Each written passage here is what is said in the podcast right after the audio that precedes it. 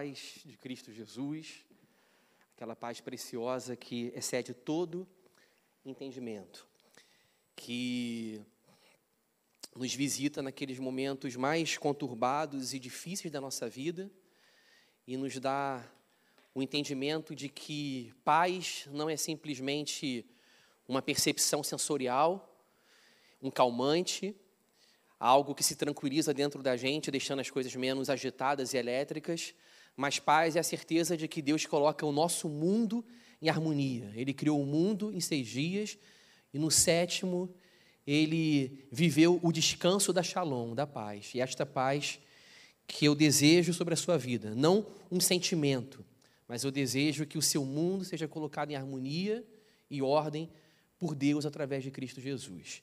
Eu peço que você abra a Bíblia nesse momento. Em Mateus capítulo 13.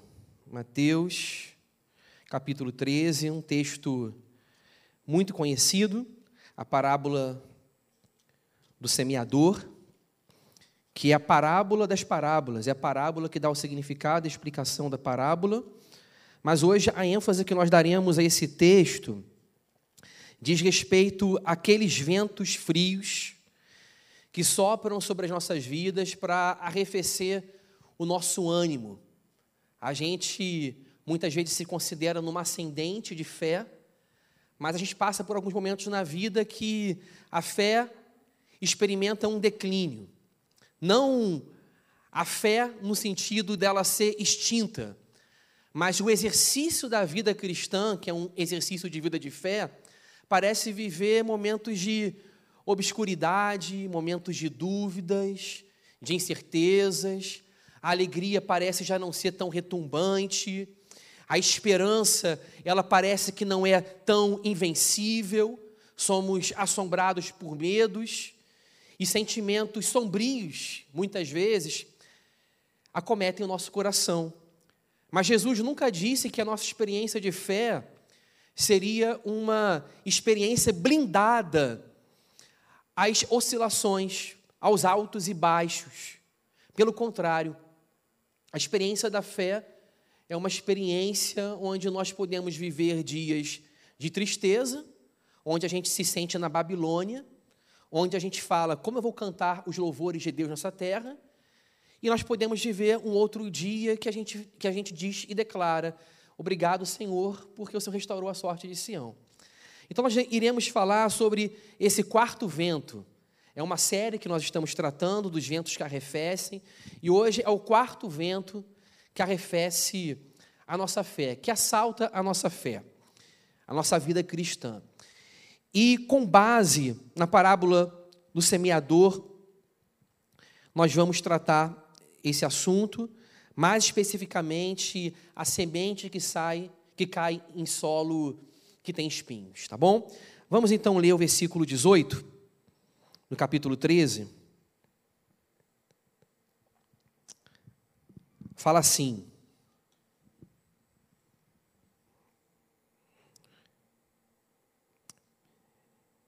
Versículo 19: A todos os que ouvem a palavra do reino e não a compreendem, vem o maligno e arrebata o que lhes foi semeado no coração. Este é o que, se, este é o que foi semeado à beira do caminho. Versículo 20.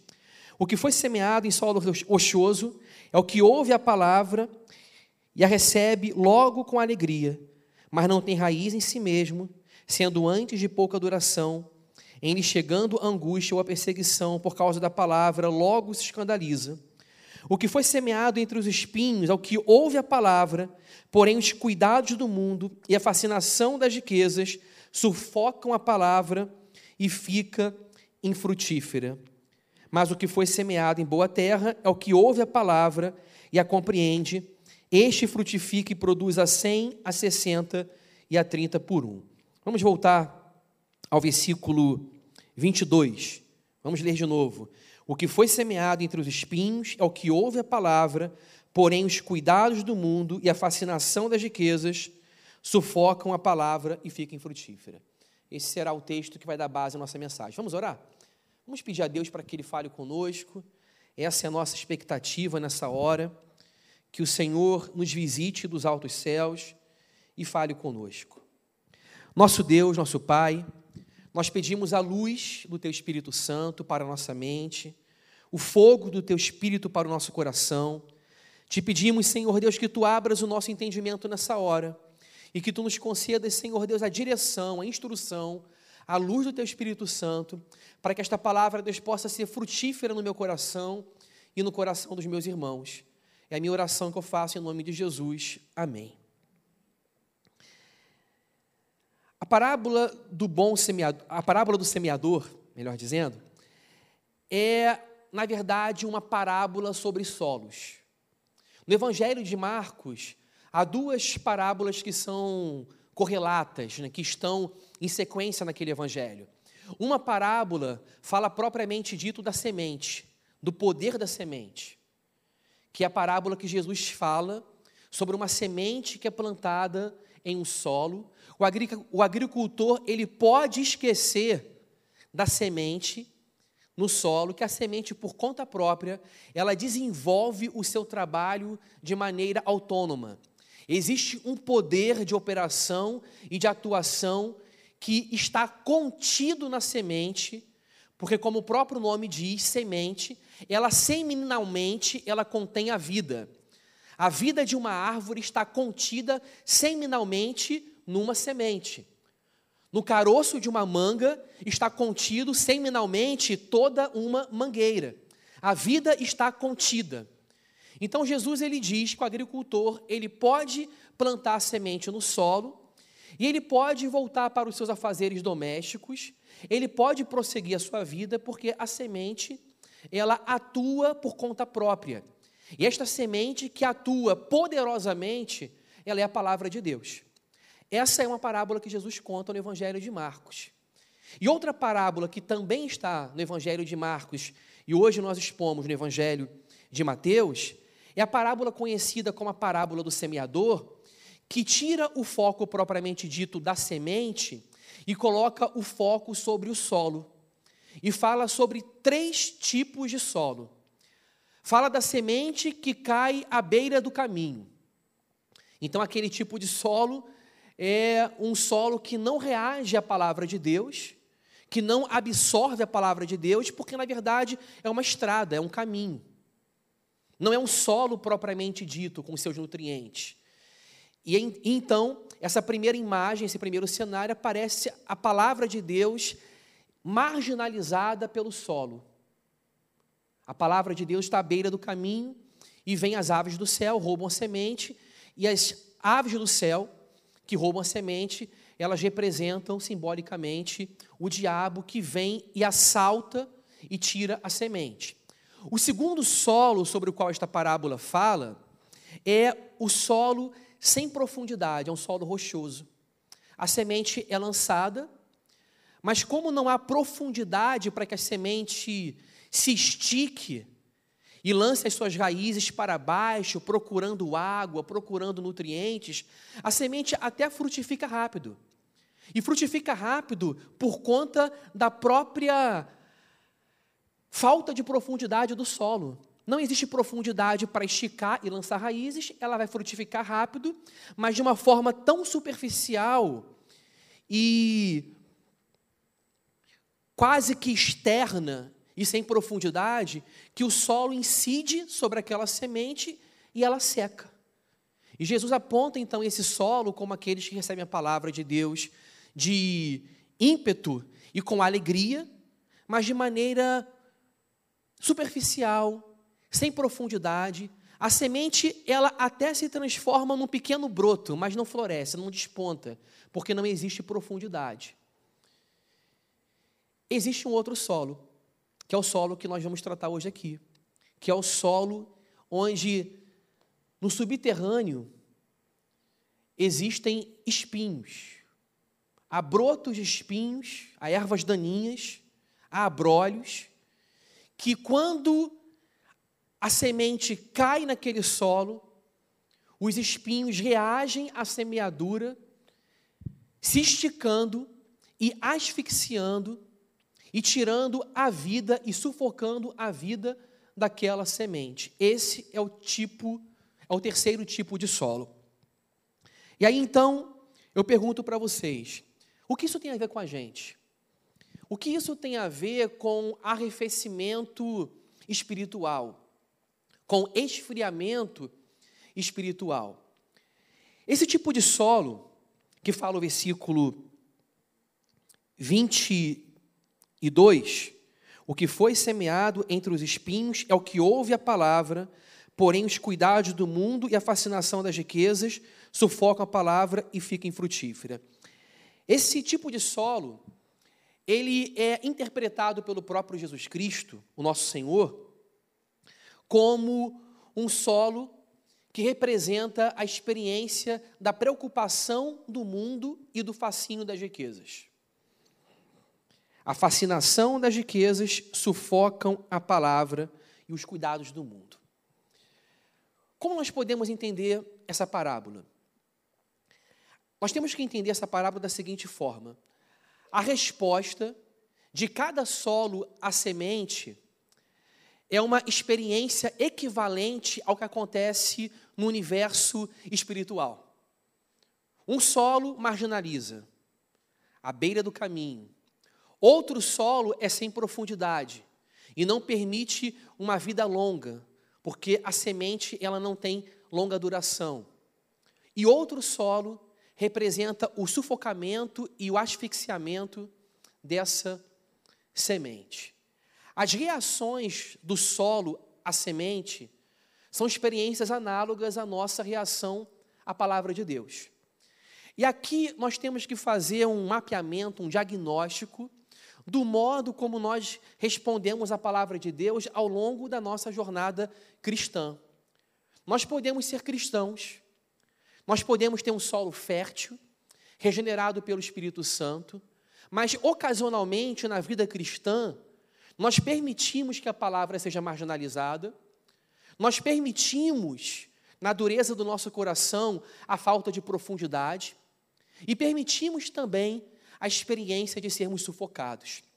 E ser sufocado pelo espinho, segundo Jesus, representa a experiência com a preocupação com as coisas deste mundo e o fascínio pela riqueza.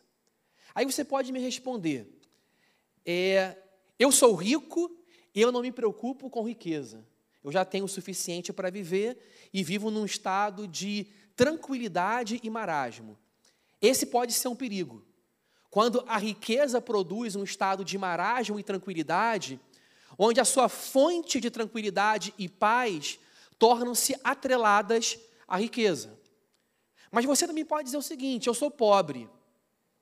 Eu sou pobre e a riqueza é uma realidade muito distante na minha vida. Mas esse texto, ele diz respeito tanto a pobres quanto a ricos. Porque esse texto, em primeira mão, ele fala de uma realidade espiritual, de resposta do nosso coração à palavra de Deus.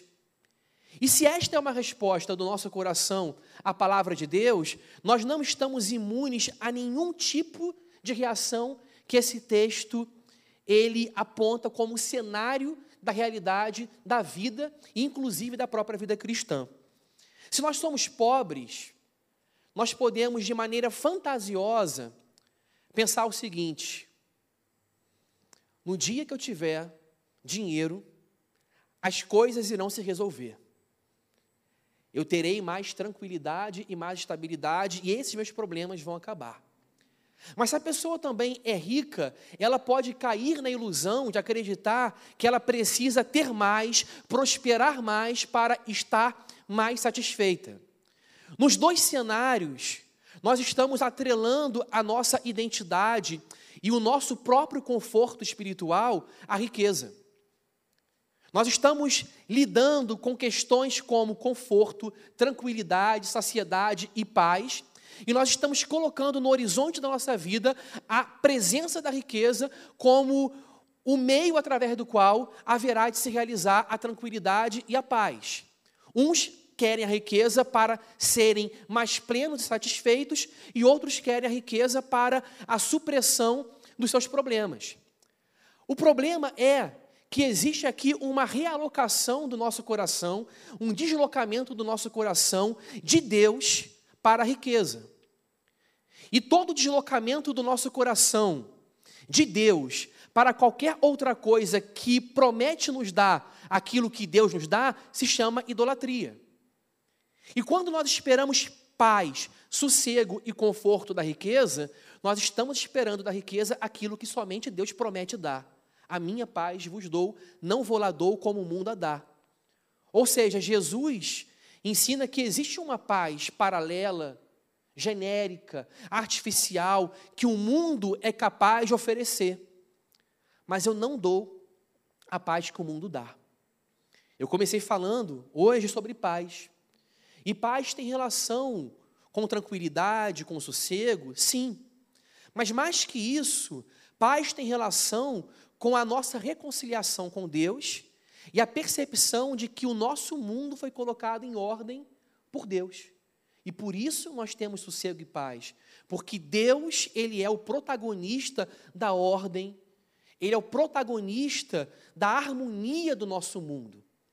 Mas será que nós estamos esperando que um outro ator coloque paz no nosso mundo, coloque harmonia no nosso mundo, esta tem sido a relação das pessoas com o dinheiro. Conhecidamente, né, pelo ditado, é, ou melhor, conhecidamente a gente ouve que, que o dinheiro pode trazer alegria, que o dinheiro pode trazer felicidade. Será que porventura ele pode trazer felicidade? É claro que ele traz sentimentos de bem-estar, ele pode resolver na camada superficial alguns problemas. Pode, mas ele não lida diretamente com a saciedade do nosso coração e com a nossa necessidade de paz. Eu queria então apontar três realidades sobre o dinheiro que eu vejo na palavra de Deus, que mostram como ele se manifesta o dinheiro, a riqueza, os cuidados deste mundo, como este fenômeno se manifesta tentando capturar a nossa atenção. Mas para isso eu queria voltar com você algumas páginas na Bíblia, no Evangelho de Mateus ainda, capítulo 6, versículo 19, no Sermão da Montanha, onde Jesus ele fala o seguinte: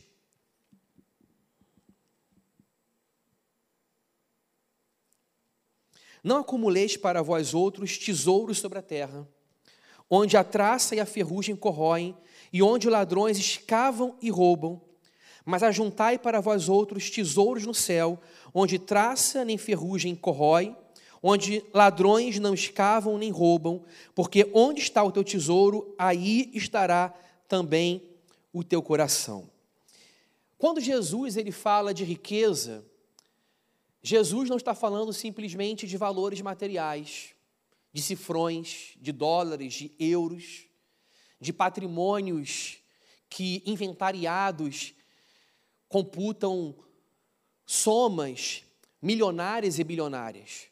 Quando Jesus ele fala de riqueza, ele também está falando de coração, porque ele conclui essa porção dizendo: onde está o teu tesouro, aí estará também o teu coração. Jesus está preocupado com o nosso coração. E quando nós estamos tratando da parábola dos solos, nós estamos tratando da parábola dos corações. A vida cristã, ela não começa do lado de fora, ela começa do lado de dentro. A vida cristã, ela começa no coração. Ela começa na mente. Ela começa na realidade interior e ela então se visibiliza, ela extrapola e se manifesta no mundo social, através de obras de justiça que procedem da fé, através de justiça social, através de testemunho, de missões, de evangelismo e do próprio testemunho cristão pelo fruto do Espírito Santo. Mas a realidade, ela começa a ser frutificada como uma semente no subterrâneo, no solo do coração. E dentro do solo do nosso coração, a gente pode lidar com falta de profundidade, e a gente pode lidar também com a realidade de termos dentro do nosso coração sementes, ou melhor, brotos de espinhos que sufocam a semente.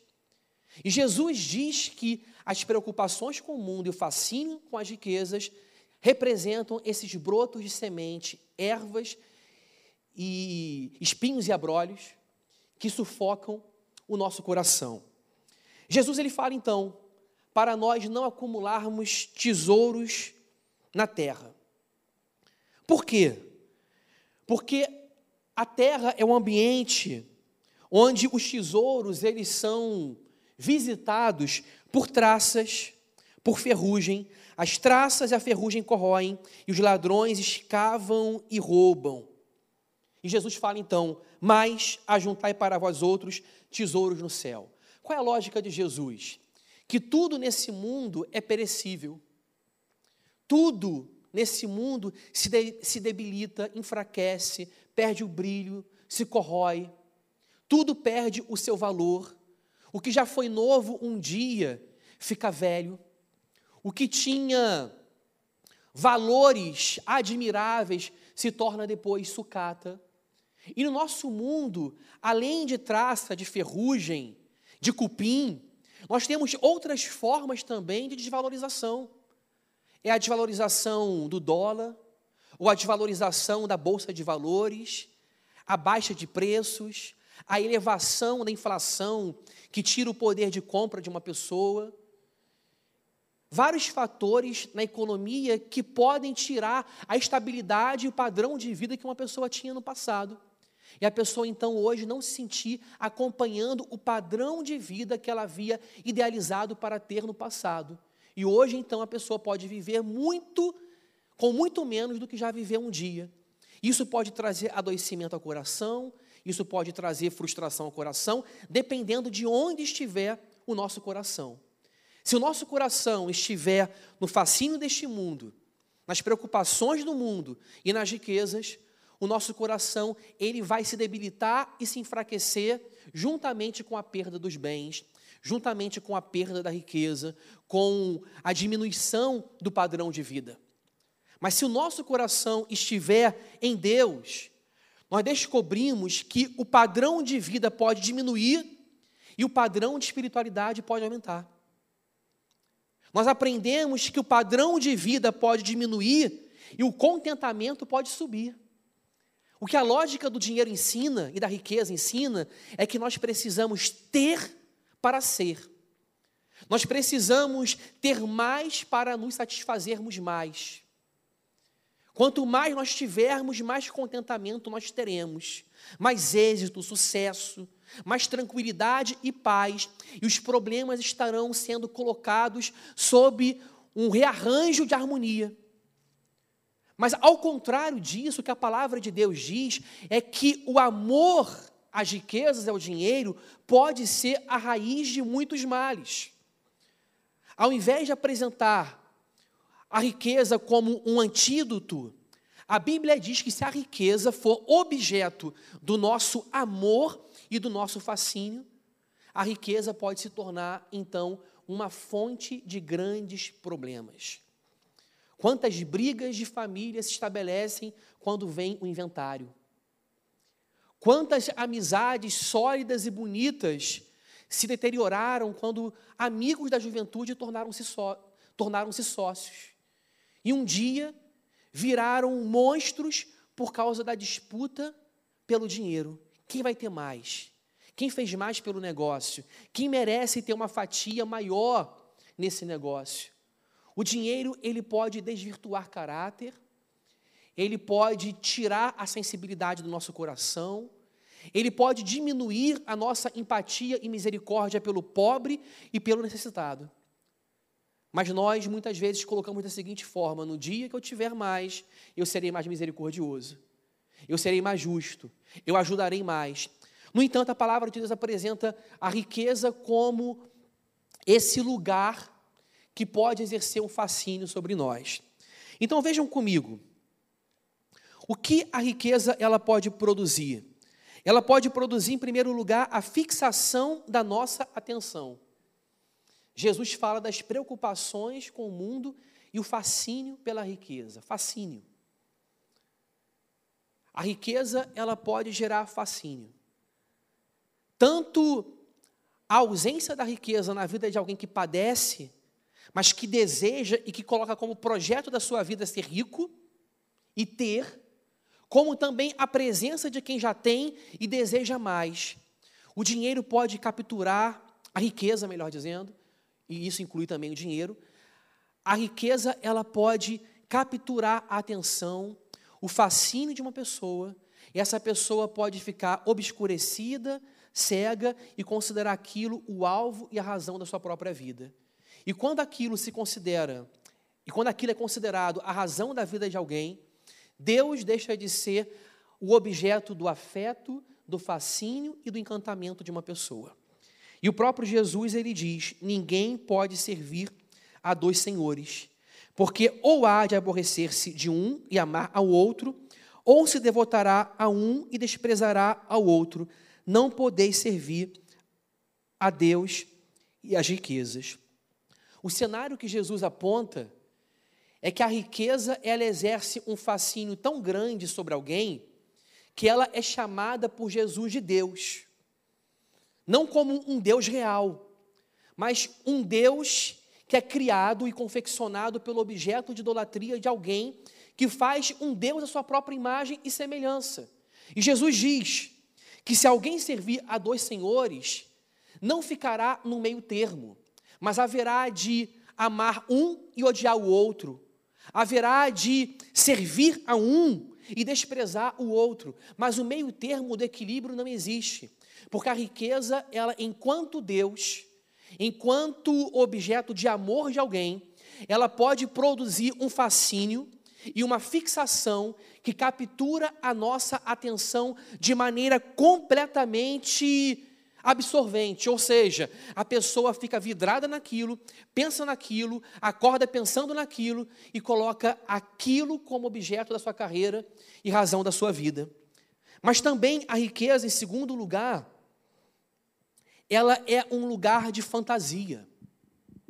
E é por isso que a nossa relação com as riquezas, com o dinheiro, com a vida financeira e econômica, podem trazer grande prejuízo à fé se nós não lidarmos de maneira equilibrada, colocando a riqueza e o dinheiro como bênçãos de Deus, como dádivas que procedem de Deus, mas não colocando-as como um fim em si mesmo. O que eu quero dizer por fantasia? Fantasia é sinônimo de ilusão. Quando alguém diz, quando eu tiver mais, eu ficarei mais satisfeito. Isso é o que? Fantasia. Quando a pessoa diz, se eu receber essa bolada na justiça, meus problemas vão se resolver. Isso é fantasia. Esperar que as riquezas, os valores, solucionem o nosso mundo e criem algo que só Deus pode criar, que é paz, é um ato de idolatria, é um deslocamento do nosso coração sobre algo que não é Deus. Então a riqueza pode ser uma fonte de fantasia. E o sábio, ele entendeu bastante isso. Veja comigo o capítulo 30 de Provérbios, onde o sábio, ele entende que a relação equivocada com a riqueza pode gerar fantasia e ilusão na vida de alguém. Provérbios 30, versículo 7, fala assim: Ouça só, duas coisas te peço, é uma oração, duas coisas te peço. Não me negues antes que eu morra, afasta de mim a falsidade e a mentira.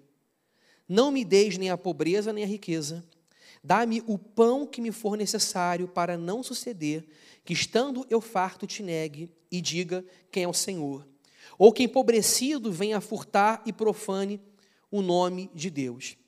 Vejam o que o sábio fala no versículo 8. Primeiro, ele ora a Deus: Não me negues o que eu te peço antes que eu morra. Me conceda em vida o que eu te peço. Então ele começa a sua oração assim: afasta de mim a falsidade e a mentira. Ele vai pedir a Deus para não lhe dar nem a pobreza nem a riqueza, Mas antes de pedir a Deus que não lhe dê nem a pobreza nem a riqueza, o que ele fala? Afasta de mim a falsidade e a mentira. Ele sabe que o relacionamento com a riqueza ou com a pobreza, que é a ausência da riqueza, mas que se torna um problema também, e lidar com a pobreza indiretamente é uma forma de lidar com a riqueza. Ainda mais quando nós pensamos que a presença da riqueza será a solução e a ordem do nosso universo. Quando nós lidamos com esse universo, muito facilmente, se nós não vigiarmos o coração, nós podemos nos enveredar para a fantasia. A fantasia de acharmos que a solução se encontra na presença daquilo que nós não temos. O dinheiro para pagar as contas, o dinheiro para viajar, para comprar uma casa melhor, para ter comportamentos e hábitos de luxo, para vivermos como bom vivan. As aspirações variam. Uma pessoa não cristã, completamente secularizada e materialista, talvez pensasse na riqueza de uma forma muito mais extravagante e plástica, querendo viver uma vida de exibicionismo, querendo o luxo, querendo ser o bom vivan. O cristão, por ter um coração regenerado, ele pode viver essa tentação de uma forma mais sutil e mais sofisticada. Ele ora, ele pede a Deus, mas no fundo do seu coração, ele agasalha uma esperança de que a riqueza seja uma solução. E de maneira muito sutil pode haver um deslocamento, uma trepidação do coração, da confiança em Deus para a confiança em algo que não é Deus e que a Bíblia chama de mamon. Isso tudo, gente, ocorre dentro do coração. Isso tudo ocorre dentro do lugar que Jesus disse que havia espinhos. Ou seja, não é um julgamento visível que eu posso fazer sobre você e te dar um diagnóstico com precisão sobre o que, que você sente em relação a isso. Até mesmo aqueles que te conhecem e que podem te ajudar em certa medida, não podem fazer uma avaliação do seu coração. A avaliação do coração, o exercício do autoexame que esse texto ele nos remete, é um exercício que simplesmente nós individualmente podemos fazer. Nós podemos ouvir as percepções dos outros sobre nós, os conselhos, pessoas próximas podem perceber o nosso fascínio, o nosso equilíbrio ou ausência do equilíbrio. Pessoas próximas podem perceber como nós ficamos bem quando temos e como nós ficamos mal quando nós não temos. Mas, mas apesar disso, como isso acontece dentro do coração onde há espinhos, só você pode acessar o seu coração pelo Espírito Santo. E nem sozinho você pode acessar o seu coração, porque o coração do homem é enganoso. Mas a boa notícia é que, ao mesmo tempo que o coração do homem é enganoso, o coração do homem regenerado é o lugar onde habita o Espírito Santo. Então você pode fazer esse exame do coração, não apenas desesperado pela possibilidade do engano de um coração corrupto. Você pode fazer esse exame do coração esperançoso, com o horizonte de esperança de que o Espírito Santo habita no coração e ele pode te revelar os seus erros. Ele pode te revelar as suas mentiras. Ele pode me revelar as minhas mentiras e as minhas ilusões. Porque eu não vou para o meu coração sozinho. Eu vou para o meu coração. Eu vou fazer essa expedição dentro de mim. Não como um aventureiro de mim mesmo, mas eu farei essa expedição dentro de mim com a luz do Espírito Santo. Porque até para olhar para o coração, eu preciso fazer a oração do Salmo 39. Vê se há em mim algum caminho mau e guia-me pelo caminho eterno. Porque se você for para o seu coração fazer autoexame sozinho, você vai concluir que você é bom. eu vou concluir que eu não tenho nenhum problema, que é uma questão de temperamento, de personalidade, que tudo se justifica, que tudo tem uma causa, que é uma questão momentânea, que vai passar, que eu não preciso levar isso a sério, que isso não tem tanta gravidade, não tem tanta urgência, que os espinhos podem continuar no coração, afinal de contas, todo mundo tem um espinho no coração. Mas se eu for com o Espírito Santo para o meu coração, eu vou lutar para arrancar esses espinhos de dentro de mim. Porque a riqueza gera fascínio. Riqueza e preocupações com o mundo. O que são preocupações? O que haverei de comer? O que haverei de beber? O que haverei de vestir? Como que eu vou pagar as contas? Como que eu vou renovar esse certificado? Como eu vou pagar o curso? E a faculdade como será? E a pós-graduação? E o estudo das crianças? Como que eu vou fazer a viagem que eu sempre faço todos os anos? A inflação está descontrolada. Como que eu vou sair de casa, tirar o carro da garagem? Como eu vou para o mercado fazer compras? Os preços se elevaram, como a minha vida, o meu orçamento estará em equilíbrio se eu estou recebendo o mesmo que eu recebia e tudo aumentou de preço? Assim pensam os gentios. O que haverei de comer, beber e vestir?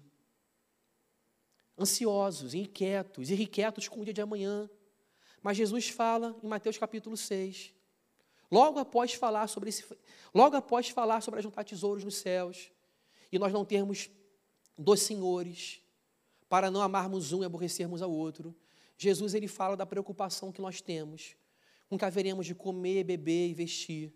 E ele fala que se nós buscarmos o reino de Deus em primeiro lugar e a sua justiça, todas estas coisas serão acrescentadas. Jesus fala sobre um reordenamento de valores, de prioridade e de mundo, onde não está à frente da minha vida uma busca material, uma busca consumista, uma busca por luxo, por riquezas, ou até por questões muito legítimas, mas em primeiro lugar, em primeiro lugar não estão Jesus fala: busque o reino de Deus e a sua justiça em primeiro lugar, e todas estas coisas, o que você haverá de comer, beber e vestir, todas estas coisas, suas contas, as contas que vêm todo mês, seus compromissos, seu trabalho, sua fonte de renda, tudo isto estará sob os cuidados de Deus já está sob os cuidados de Deus.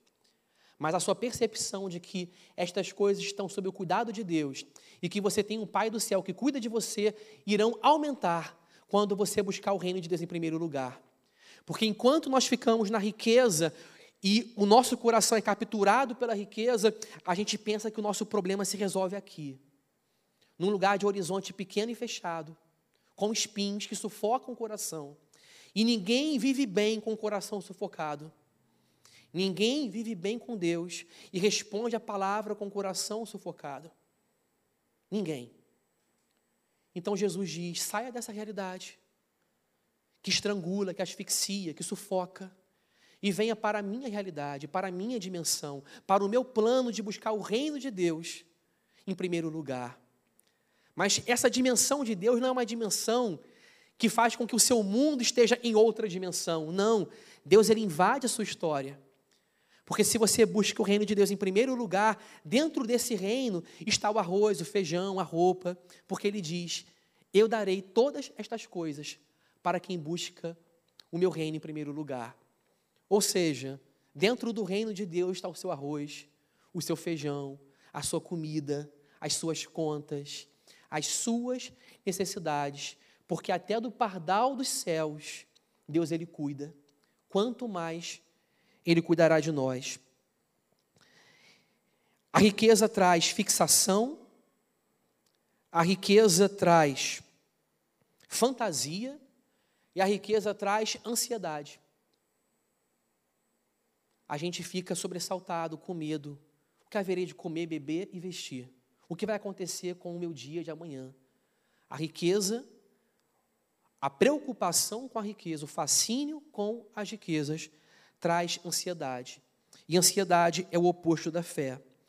Então eu quero que você reflita na seguinte questão: o que a riqueza ou o amor à riqueza produz é compatível com aquilo que o Evangelho produz? Uma boa pergunta. É compatível? O amor riqueza produz fixação da nossa atenção. A sua atenção ela deve estar voltada para as preocupações deste mundo e a riqueza? A resposta do Evangelho é não. O Evangelho, ele cria um coração que fala o seguinte: quem mais tem eu no céu além de ti? E não há outro na terra em quem a minha alma se compraza. O coração do Evangelho produz a fixação da nossa atenção, afeição e afeto em Deus. Deus é a minha porção satisfatória. O seu reino está em primeiro lugar.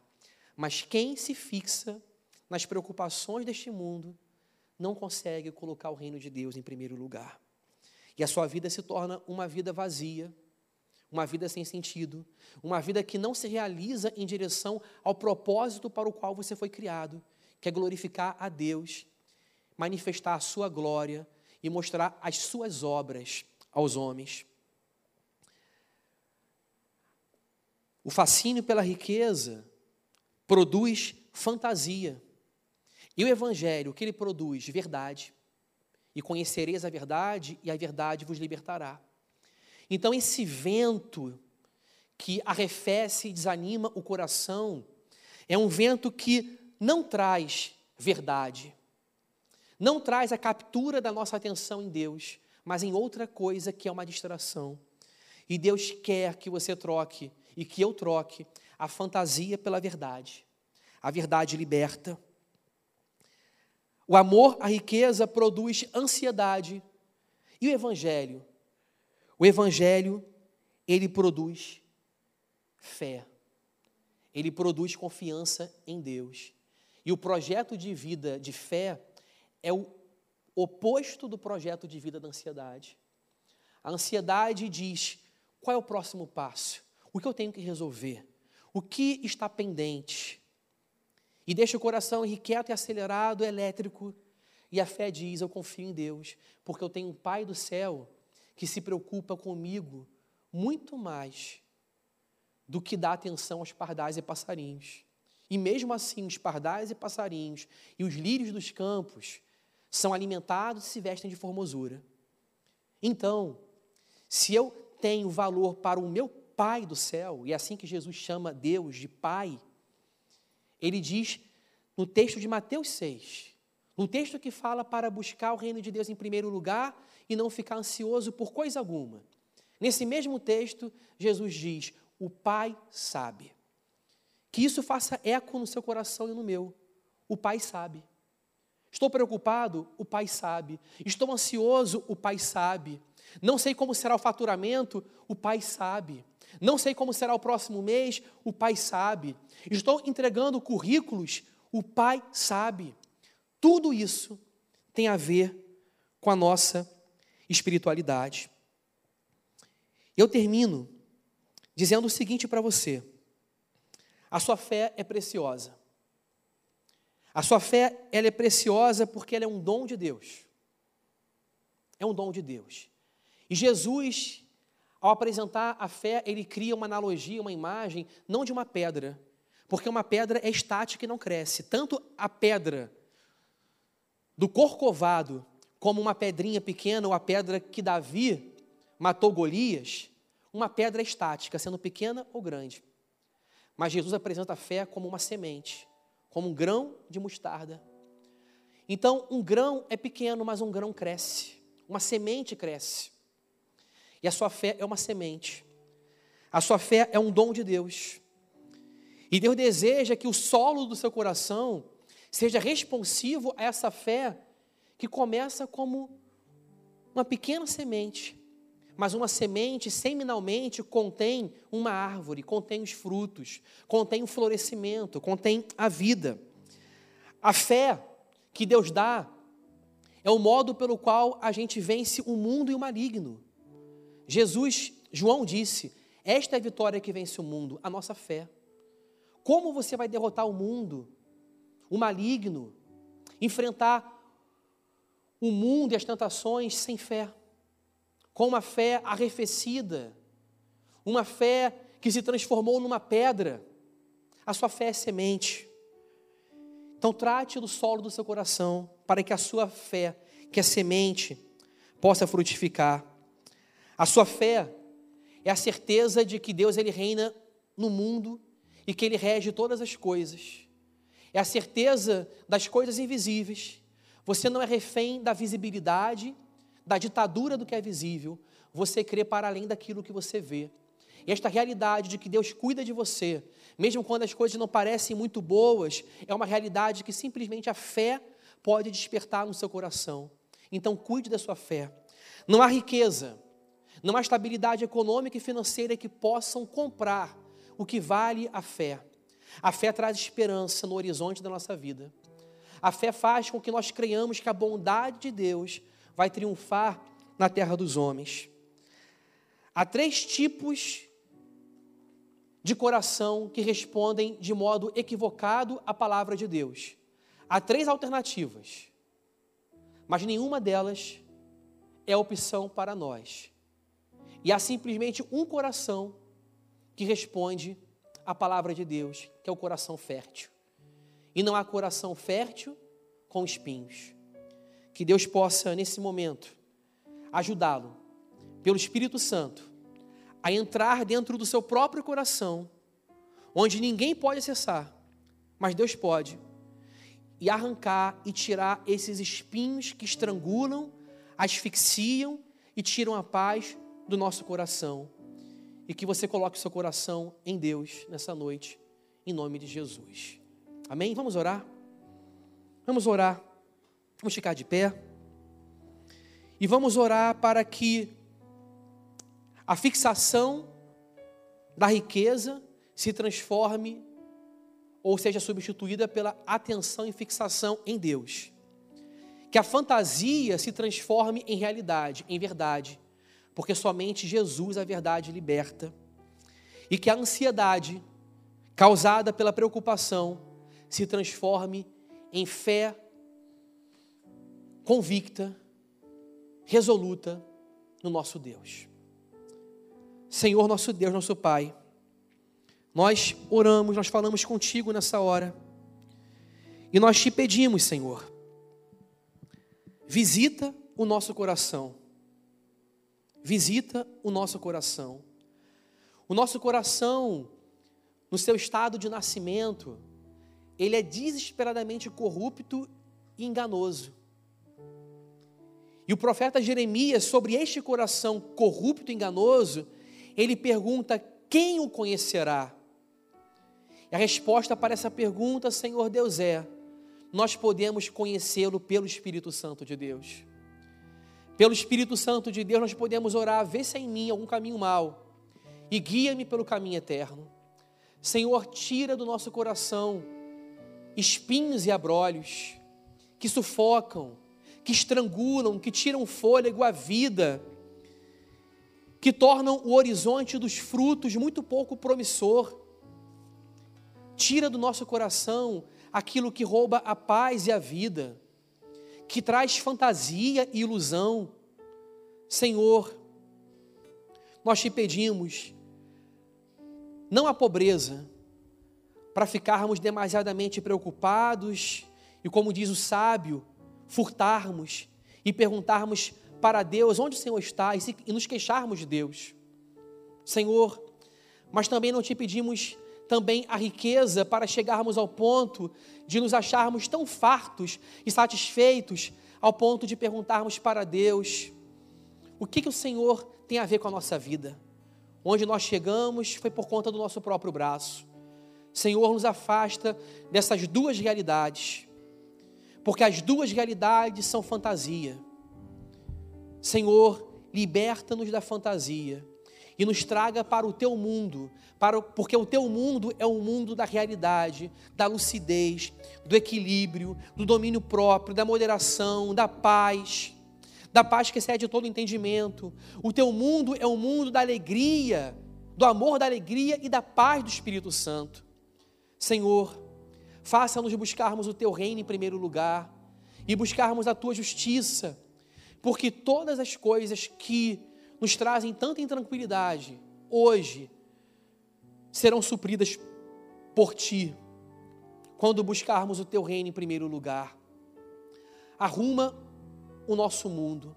Não permita que nós consideremos o sucesso material, a estabilidade da riqueza, mais importante que a maturidade da fé. Porque o nosso padrão de vida pode cair e o nosso padrão espiritual pode aumentar. E nós podemos, Senhor Deus, dizer: Aprendi a viver contente em toda e qualquer circunstância. Dá-nos contentamento, dá-nos satisfação em Ti, para dizermos: Tudo posso naquele que me fortalece. Conduza a nossa vida Leva-nos, Senhor, à renovação espiritual. Leva-nos ao arrependimento. Leva-nos, Senhor Deus, ao encontro contigo. Ao que nós te pedimos nesta noite. Em nome de Jesus. Amém.